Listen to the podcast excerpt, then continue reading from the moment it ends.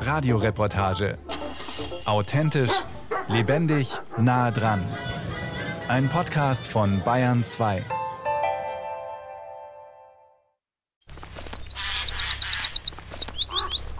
Ich weiß nicht, ob alles noch einen Wert hat.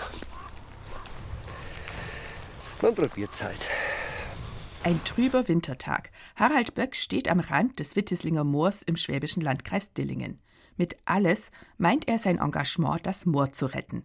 Seit 1982, mehr als die Hälfte seines bisherigen Lebens, kämpft er in seiner Freizeit für den Erhalt des rund ein Quadratkilometer großen Gebiets. Es ist, bzw. war, die Heimat von etlichen bedrohten Tier- und Pflanzenarten. Und es ist seit vielen Jahrzehnten ein Treiber der Klimakrise – weil Gräben und unterirdisch verlegte Kanäle große Teile des Rieds entwässern. Derzeit setzt die Fläche jedes Jahr umgerechnet gut 2000 Tonnen Kohlendioxid frei. Ungefähr so viel wie 400 Durchschnittsbewohner Bayerns mit allem, also mit Flugreisen, PC im Dauerbetrieb, Heizung, Fast Fashion, den Kiwis aus Neuseeland und der Putenbrust. Wenn man das Wittislinger Ried wieder vernässt, sinkt der Treibhausgasausstoß um mindestens drei Viertel wenn es optimal läuft, ganz auf Null. Und wenn man das Moor nicht wieder vernässt? Dann geht das Moor kaputt. Da geht die Artenvielfalt kaputt und unser Lebensraum geht kaputt. Wie kann ein Moor kaputt gehen? Dazu muss man erst einmal wissen, wie ein Moor, das auch Moos oder Ried genannt wird, entsteht. Die entscheidende Voraussetzung, der Wasserstand muss fast bis an die Bodenoberfläche reichen. Dann wachsen vor allem niedere Pflanzen wie Gräser und einzelne Kräuter, Moose, aber auch einzelne Gehölze. Sterben sie ab, verrotten ihre Blätter, Stiele und Wurzeln nicht, weil sie ja im Wasser liegen und kein Sauerstoff an sie hinkommt. Aus diesen toten Überbleibseln, der sogenannten organischen Substanz, entsteht dann der Moorboden, besser gesagt der Torfkörper, der jedes Jahr im groben Durchschnitt um einen Millimeter in die Höhe wächst, wenn keine Luft dazukommt. Kaputt geht das Moor, sobald der Torfkörper trockengelegt wird. Wenn Gräben und unterirdisch verlegte Rohre das Wasser aus der Fläche ziehen, gelangt Sauerstoff an die abgestorbenen Pflanzenreste. Damit können Mikroorganismen sie zerlegen. Der in ihnen enthaltene Kohlenstoff geht als Kohlendioxid in die Luft und befeuert die Klimakrise.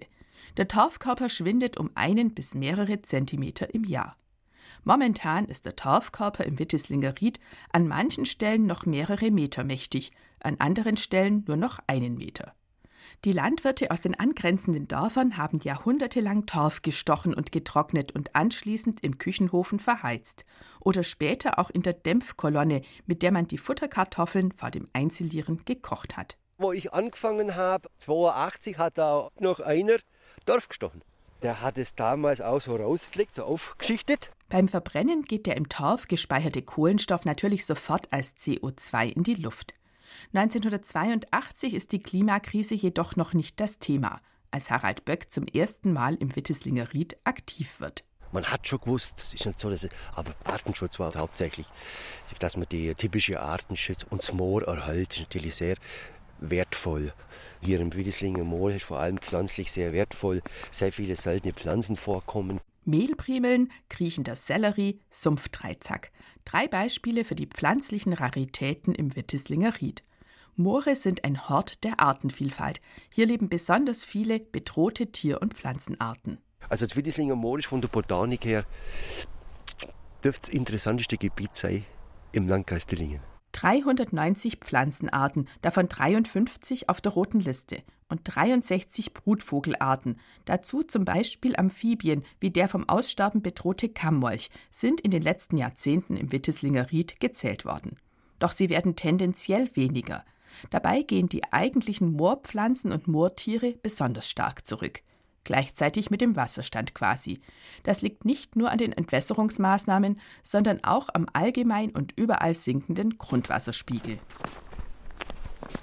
Früher war der Graben in meiner Anfangszeit in der 80er, 90er Jahre war der immer nass. Wenn es trockener wird auf den Moorböden, gedeihen Sträucher und Bäume. Die Fläche wächst schneller zu. Bis in die 1960er Jahre haben Landwirte die sauren Moorwiesen mühsam einmal im Jahr gemäht und den Aufwuchs als Einstreu im Stall genutzt. Auch vorbei. Das hat sie dann nicht mehr rediert. Und es ist verbuschen. Ich habe dann die Flächen gesehen, das kann doch alles nicht sein. Die Orchideen sind nicht mehr da, was vorher ein Botaniker kartiert hat.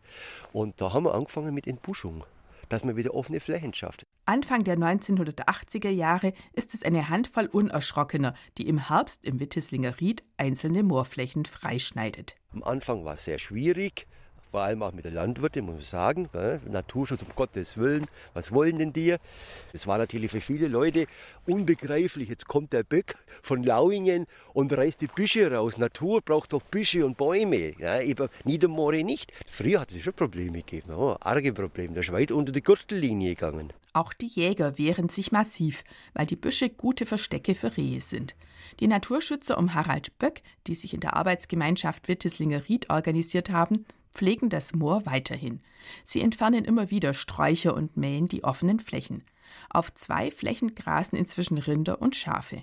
Ein paar Flächen im Ried gehören bereits Anfang der 1980er Jahre Naturschutzorganisationen wie dem Landesbund für Vogelschutz oder dem Bund Naturschutz oder dem Landkreis Dillingen. Um mit dem Entbuschen anzufangen, reicht das. Doch im Ried befinden sich auch noch zum Teil winzige schmale Äcker. Störfaktoren, denn sie verhindern zum einen zusammenhängende naturnahe Lebensräume für die bedrohten Arten. Außerdem, wie soll man ein Gebiet wieder vernässen, wenn dazwischen Kartoffeln, Mais und Getreide angebaut werden? Dass ein Moor nass sein muss, ist Harald Böck schon immer klar, weil eben mit dem Wasserstand auch die Biodiversität steigt. Deswegen kauft er Flächen, so viel wie möglich, für seinen Verband, den Landesbund für Vogelschutz und andere Naturschutzorganisationen und für den Landkreis. Wenn Verbände und Kommunen gerade mal klamm sind und Flächen angeboten werden, dann kaufen er und befreundete Naturschützer einzelne Flurstücke. Dabei geht es nicht nur um die Flächen in der Kernzone des Wittislinger Rieds, sondern auch die Äcker und Wiesen ums Moor herum, als Pufferzone quasi. Ich habe noch einen Auftrag auch von der Regierung, dass man immer wieder Flächen kauft. Erst vor kurzem haben wir es wieder eine gekauft, ein halbes Hektar. Wiese war das. Und ich bin immer wieder dran, landwirtschaftliche Flächen ist, ist ganz schwierig, dass man da noch was kriegt. Weil jeder Quadratmeter genutzt wird. Die brauchen jede Fläche. An die 80 Hektar am Stück. Da steht einer Wiedervernässung nichts im Weg, sollte man meinen. Es kann also losgehen. Ja klar, sagt Hans Josten. Er ist Professor für Moorkunde an der Universität Greifswald, ein international renommierter Wissenschaftler auf dem nassen Gebiet.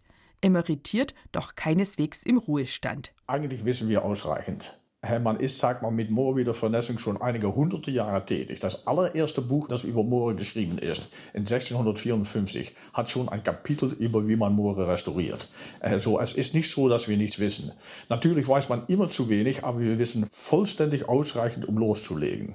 Grundsätzlich ist Moorwiedervernässung als Grundlage der Moorrestaurierung ist nur das Anhalten der Moorentwässerung. So, die Moore sind entwässert und wir müssen einfach aufhören, die Moore zu entwässern.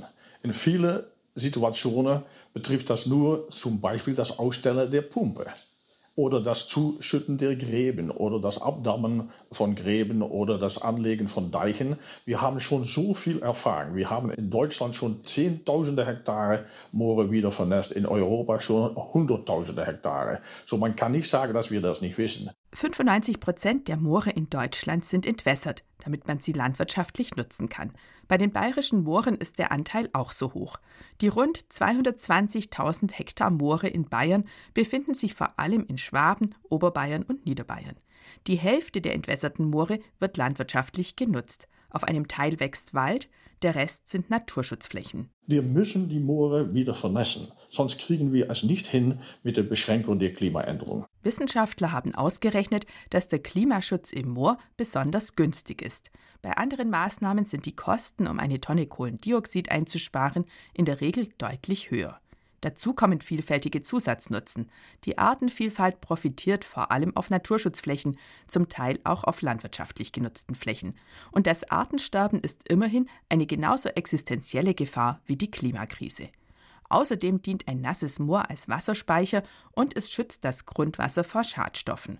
Moorforscher Hans Josten. Bayern hat etwa 225.000 Hektare Moorböden. Die müssen alle wieder vernässt werden. Und das ist eine enorme Herausforderung. Und es wird viele Probleme geben. Aber wir lösen nichts durch diese Probleme zu verneinen und die Probleme nicht anzugehen. Wir müssen sie angehen und wir müssen lernen, während wir Sachen angehen, wie wir es besser machen. Weil abwarten, bis wir alles wissen oder bis wir keine Angst mehr haben, dann kommen wir zu spät. Solange nicht wieder vernässt wird, gehen jedes Jahr weiter gut 2000 Tonnen CO2 allein aus dem Wittislinger Ried in die Atmosphäre. Also auf geht's. Harald Böck steht vor einem Graben. Man könnte es doch einfach mal ausprobieren. Das ist natürlich schwierig, gell? Da hat der Landwirt da drüben Wasser und heißt, ja, die sind schuld. Entschädigung. So läuft's aus. Ein paar Meter weiter bleibt er an einem Graben stehen.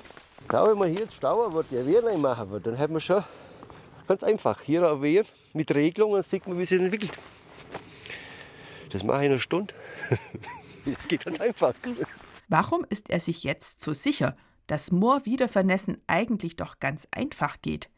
Das wird einige Schritte weiter deutlich, als Harald Böck zum Grenzgraben hin zeigt, der die Witteslinger Flur von der Bergheimer Flur trennt.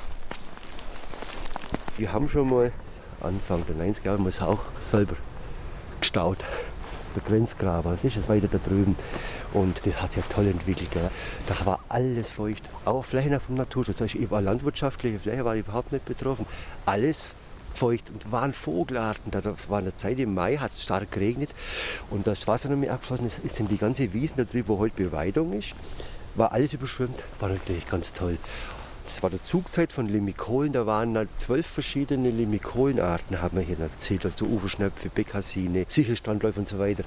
Ganz toll. Richtig gehört. Harald Böck vernässt zusammen mit einem Mitstreiter bereits vor 30 Jahren das Wittislinger Ried. Versuchsweise, nur auf einem Teil der Fläche. Die Landwirte haben das schon gesehen, die haben gemeint, ja, das Gebiet ist halt feuchter geworden, wie gibt es jetzt das? Und dann leider bei ihrer Treibjagd haben wir die Staus gesehen. Und dann war natürlich die Sache am Dampfen. Dass jedes Jahr aufs Neue gut 2000 Tonnen Kohlendioxid aus dem Wittislinger Ried in die Atmosphäre gehen, immer mehr seltene Brutvögel und seltene Pflanzen verschwinden, das sorgt für keinen Aufschrei. Zum großen Aufschrei kommt es dann, als zwei Naturschützer versuchsweise einen Graben aufstauen, seltene Wartvögel sich wieder einstellen und die Kohlendioxidemissionen zeitweise gestoppt werden. So ein Riesending haben die damals Rüffel gekriegt. Die haben gewusst, dass ich das gemacht habe. Ja, die waren da hier am Motz aufmarschiert mit Landrad und so. Oh Gott. Harald Böck dreht dann halt wieder unverdrossen weiter an den kleinen Rädchen, kartiert Brutvögel, organisiert Pflegemaßnahmen und sorgt dafür, dass im Gelände kleine Tümpel ausgebaggert werden, die zumindest dann Wasser haben, wenn es davor viel geregnet hat, so wie jetzt. Jetzt ist das da richtig feucht, da kann der Vogel stochen. So soll es eigentlich sein. Das war's, ganzjährig. Aber das ist natürlich im Mai ist wieder trockener. Die letzten zwei Jahre war es so. Und es wird immer trockener. Tschüss CO2, tschüss Wollgras, tschüss Kiebitz. Früher habe ich wirklich immer Gummistiefel gebraucht. Bei unserer Streuwiesenpflege, wo man selber gearbeitet hat. Jetzt kann ich mit normalen Schuhen laufen. Und auch die Vegetation hat sich total verändert. Und wenn das so weitergeht, geht alles kaputt hier. Wir brauchen also die Wiedervernässung ist auch noch. Doch was passiert im Wittislinger Ried, das kein Naturschutzgebiet ist, obwohl es das Zeug dazu hätte? Immerhin hat es den Status Vogelschutz und FFH, also Flora-Fauna-Habitatgebiet. Seit 2014 gibt es einen Managementplan, der die nötigen Pflegemaßnahmen detailliert beschreibt. Die obere Naturschutzbehörde bei der Regierung von Schwaben hat ihn in Auftrag gegeben. Dort steht unter anderem, vor allem die Randbereiche können entbuscht und wieder vernässt werden. Mittendrin im Ried sollte man nur vorsichtig entbuschen und vernässen. Der Grund, hier hat sich in den vergangenen Jahrzehnten das Waldwiesenvögelein angesiedelt, ein vom Aussterben bedrohter kleiner Schmetterling, der eigentlich in speziell genutzten Wäldern, den sogenannten Mittelwäldern, daheim ist. Mittelwälder gibt es hierzulande so gut wie nicht mehr. Jetzt hat sich der Schmetterling in die Büsche im entwässerten Moor zurückgezogen und profitiert hier, salopp gesagt, von der zerstörten Natur. Da sieht man mal wieder, Artenschutz ist komplex. Für die eigentlich hier heimische Bekassine ist es im Wittislinger Ried inzwischen zu trocken. Der 25 cm große braun gemusterte Vogel mit dem langen dünnen Schnabel sucht nämlich im feuchten Boden nach Schnaken, Käfern und Schwebfliegen. Er gilt auch als vom Aussterben bedroht. Als Brutvogel ist der Vogel verschwunden. Die Bekassine kommt noch manchmal in größere Trupps im Herbst, manchmal noch wintervereinzelte oder im Frühjahr. In so Dorfstiche, in so feuchte Flächen kann man immer wieder mal beobachten, dass einmal so 10, 15 Vögel auffliegen. Aber als Brutvogel ist es leider verschwunden. Wo ich angefangen habe, waren es noch so acht bis neun Brutpaare hier. Harald Böck hört und sieht an diesem Vormittag im und über dem Ried Eichelheer, Zaunkönig, Buntspecht, Kolkraben, Sperber und Wiesenpieper. Mit Ausnahme vom Wiesenpieper sind diese Vögel alle keine Moorbewohner. Genauso wenig wie die Erlenzeisige, die gerade aus den Bäumen im Hintergrund auffliegen. Spatzengroße, braungelbe Vögel, die Erlen und Birkensamen fressen und gern in Fichten brüten. Das sind die Erlenzeisig. Hören Sie es? Da fliegen sie. Da. Das sind Erlenzeisige. 100 sowas, ja. Der Moorschutz ist seit mehr als 15 Jahren Bestandteil der bayerischen Klimaschutzpolitik. Das aktuelle Ziel heißt, bis zum Jahr 2040 soll ein Viertel der bayerischen Moorflächen wiedervernässt sein, also insgesamt 55.000 Hektar. Das betrifft Landwirtschaft, Waldbesitzer und Naturschutzflächen. Doch wenn es so weitergeht wie bisher, dann erreicht Bayern bis 2040 sein selbst gestecktes Ziel nur zu drei Prozent. Patrick Friedl, Landtagsabgeordneter der Grünen, kritisiert die Staatsregierung deswegen immer wieder. Der Moorschutz in Bayern hakt vor allem am Willen, Willen zur Durchsetzung und Umsetzung der nötigen Moorschutzmaßnahmen in Bayern. Das liegt vorrangig am Kabinett und am Ministerpräsidenten und der Zurverfügungstellung von Mitteln und im zweiten dann natürlich am Umweltministerium selbst, die die große Herausforderung aus meiner Sicht nicht entschlossen genug anpacken. Vielleicht auch nicht anpacken können. Je früher man ein Hektar Moor wieder vernässt, desto länger schützt es das Klima, statt es anzuheizen. Jedes Jahr summieren sich also tausende Hektar vertane Chancen. Pro Hektar mit der Treibhausgaslast von vier bis sechs Durchschnittsbewohnern Bayerns. Der bayerische Ministerpräsident Markus Söder hat 2021 in seiner Regierungserklärung zum Klimaschutz gesagt, ein Yes we can reiche im Hinblick auf Klimaschutzmaßnahmen nicht aus. Vielmehr sei die Maxime Action Today angebracht, also heute noch handeln. Und der bayerische Umweltminister Thorsten Glauber hat sich in seiner Pressemitteilung im Februar 2022 zitieren lassen mit dem Satz Moorschutz hat in Bayern eine herausragende Bedeutung. Zitat Ende. Woran liegt es, dass der Moorschutz in Bayern diesen Bekundungen zum Trotz nicht vom Fleck kommt? Warum zögern die Staatsregierung und das Umweltministerium, während gleichzeitig der Klimawandel Fahrt aufnimmt? Zu solchen Fragen will das bayerische Umweltministerium kein Interview geben und antwortet schriftlich mit einem allgemeinen Statement. Da heißt es unter anderem Erfolgreicher Moorschutz braucht Ausdauer. Planungen und rechtliche Verfahren benötigen ebenfalls Zeit. Um die komplexe Planung und Umsetzung von Moorschutzmaßnahmen und Renaturierungen deutlich voranzutreiben, hat die Staatsregierung Personal und Finanzmittel im Bereich Naturschutz bereits verstärkt. Es fehle inzwischen nicht mehr am Personal, sondern eher an den Strukturen, so die Einschätzung von Moorschützern und den Grünen. Man bräuchte eine zentrale Mooragentur, die die nötigen Verfahren möglichst effizient abwickelt und die Abläufe so weit wie möglich vereinfacht. Mit Mitarbeitern, die unbefristet eingestellt sind, Vertrauen zu den Flächeneigentümern aufbauen können und nicht nur befristete Projektstellen haben. Denn Moorschutz ist eine Lebensaufgabe. Das sind die gleichlautenden Forderungen von Umweltschützern und den Grünen im Landtag. Ihr klimapolitischer Sprecher Patrick Friedl. Also gut läuft's da, wo Menschen schon aus eigenem Antrieb vorangegangen sind und gegen alle Widerstände auch des Freistaats erfolgreich Moorschutzpolitik betrieben haben. Nenne ich das schwäbische Donaumoos, die AG Donaumoos, äh, das Leipheimer Moos. Da hat der Projektleiter Dr. Meck seit über 20 Jahren daran gearbeitet. Genauso die Allgäuer Moorallianz, die sich da intensiv eingesetzt hat da braucht es vom Freistaat einfach ganz andere Unterstützung und Mittel. Ohne diese Kümmerer vor Ort wird es nicht passieren. Fragt man Ulrich Meck, den Geschäftsführer der Arbeitsgemeinschaft Donaumoos, was nötig wäre, damit der Moorschutz in Bayern vorankommt, spricht er die Finanzierung an. Momentan werden 90 Prozent der Kosten vom Bund und dem Freistaat übernommen. 10 Prozent muss der Träger der Maßnahme zahlen, also zum Beispiel die Gemeinde oder der Landkreis vor Ort. Und das bedeutet für die moorreichen Regionen irgendwelche Eigenmittel, die sie bringen müssen, die aber eine normale Kommune nicht hat, weil die müssen Kindergarten bauen oder Hartplätze oder sonst was. Sie haben für den Moorschutz keine freien Mittel, die man einsetzen könnte. Es ist auch nicht ganz einzusehen, dass eine einzelne Region, wo zufälliger Moor ist, Eigenmittel bringen soll, um ein Klimaschutzproblem des gesamten Freistaates zu lösen. Im Hinblick aufs Geld kommt die Kritik auch von der anderen Seite. Der bayerische oberste Rechnungshof hat die Moorschutzpolitik der Staatsregierung bereits zweimal unter die Lupe genommen.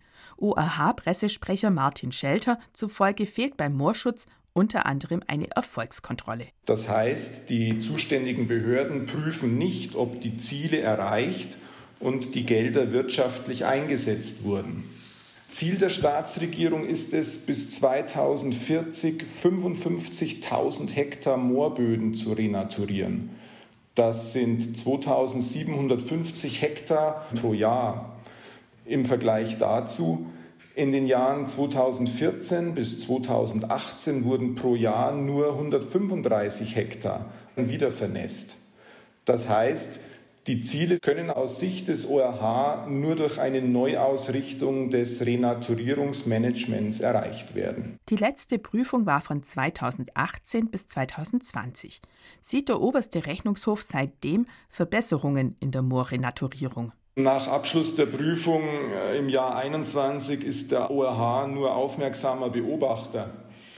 Aber eines ist aus Sicht des ORH klar. Die Ziele, die ambitionierten Ziele der Staatsregierung bei der Moorrenaturierung erfordern für die nächsten Jahre bis Jahrzehnte ein effizientes Management und das Zusammenspiel aller staatlichen Kräfte. Aus Sicht des Rechnungshofs ist das Ziel der bayerischen Staatsregierung, bis zum Jahr 2040 ein Viertel der Moorflächen wieder zu vernässen, ambitioniert.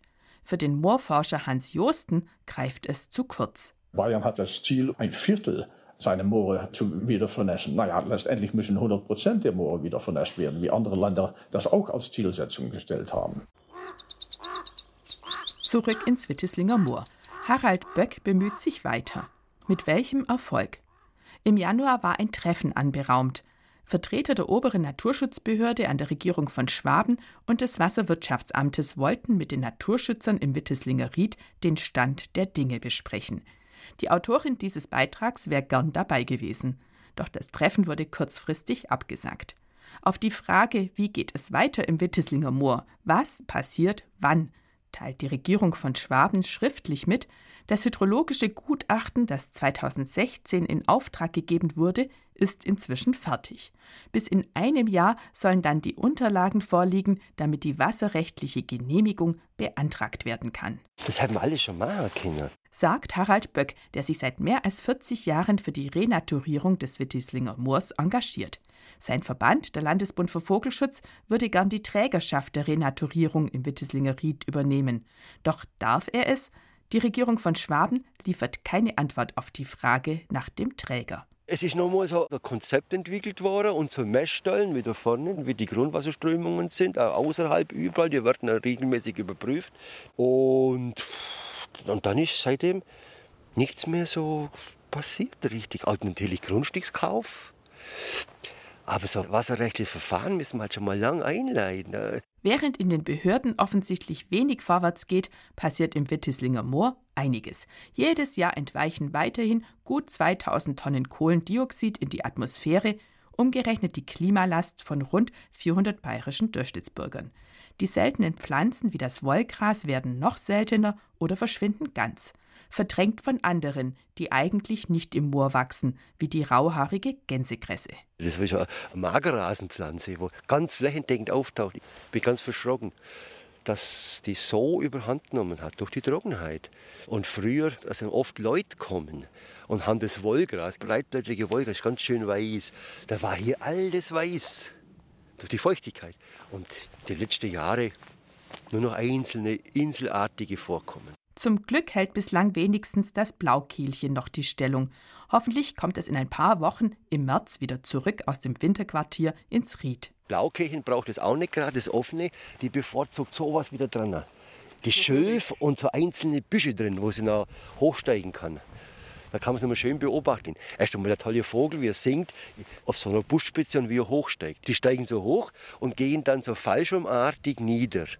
Die lassen sich so niedergleiten und singen dann, das ist toll. Und dann präsentiert der Vogel so richtig die blaue Kehle. Harald Böck sagt, unterm Strich hört man immer weniger Vögel im Wettislinger Ried und immer mehr Autos. Was sich sonst noch tut, die Siedlungen rücken immer näher ans Ried heran.